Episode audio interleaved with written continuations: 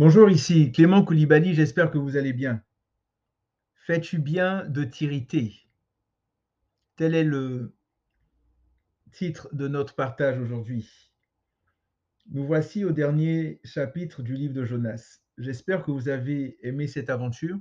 Personnellement, je l'ai trouvée très intéressante dans la mesure où le Saint-Esprit nous permettait d'entrer en nous-mêmes grâce aux questions qu'il nous posait. Dans ce quatrième et dernier chapitre, nous voyons ce dernier, donc Jonas, s'installer pour assister à la destruction de Ninive comme s'il s'agissait d'un spectacle. En Jonas 4.5, il est écrit, Jonas sortit de la ville et s'assit à l'est de la ville. Là, il se fit une cabane et se tint à l'ombre en attendant de voir ce qui arriverait dans la ville.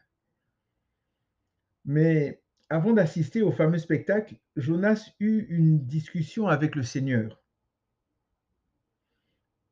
Il pria en disant, Ah, Éternel, n'est-ce pas ce que je disais quand j'étais encore dans mon pays? C'est ce que je voulais éviter en fuyant à Tarsis. En effet, je savais que tu es un Dieu de grâce et de compassion, lent à la colère et riche en bonté, et qui regrette le mal que tu envoies. Maintenant, Éternel, prends-moi donc la vie, car mourir vaut mieux pour moi que vivre. L'Éternel répondit, fais-tu bien de t'irriter? Jonas semble très bien connaître le Seigneur. Il cite ses attributs, un Dieu de compassion un Dieu compatissant et miséricordieux, lent à la colère et riche en bonté.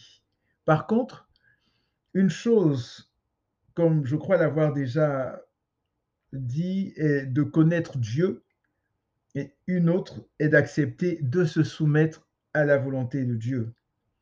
Jonas était complètement à l'opposé du plan de Dieu qui était d'accorder son pardon, sa grâce et sa miséricorde aux Ninivites qui s'étaient sincèrement repentis.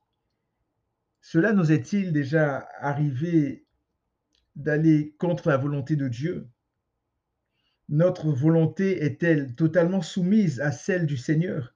Sommes-nous véritablement morts à nous-mêmes? Voici notre ami Jonas qui fait sa crise en demandant la mort à l'Éternel.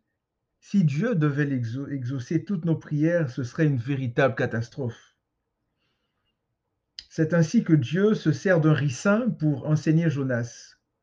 Vous savez, Dieu peut se servir de n'importe quoi pour nous faire comprendre des choses profondes, des choses euh, spirituelles. Alors soyons attentifs. En Jonas 4, 9 à 11, lisons ceci. Dieu dit à Jonas, Fais-tu bien de t'irriter à cause de la plante?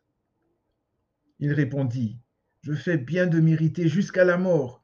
L'Éternel dit, Tu as pitié de la plante qui ne t'a coûté aucune peine et que tu n'as pas fait pousser, qui est née une nuit et qui a disparu l'autre nuit et moi, je n'aurai pas pitié de Ninive, la grande ville dans laquelle se trouvent plus de 120 000 êtres humains incapables de distinguer leur droite de leur gauche et un grand nombre d'animaux.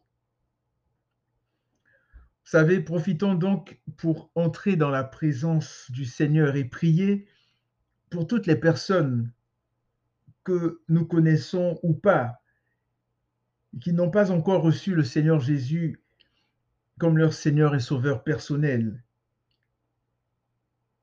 Prenons ne serait-ce qu'une journée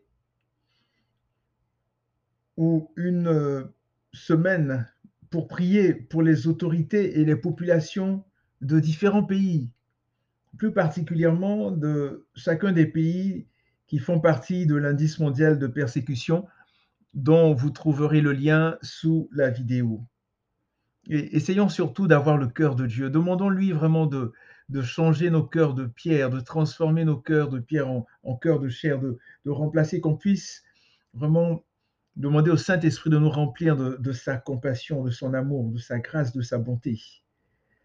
Donc, euh, portez-vous bien, que Dieu vous bénisse et surtout, ne nous irritons pas comme Jonas, mais ayons plutôt le cœur et la mentalité de notre Seigneur et Sauveur Jésus-Christ. À la prochaine.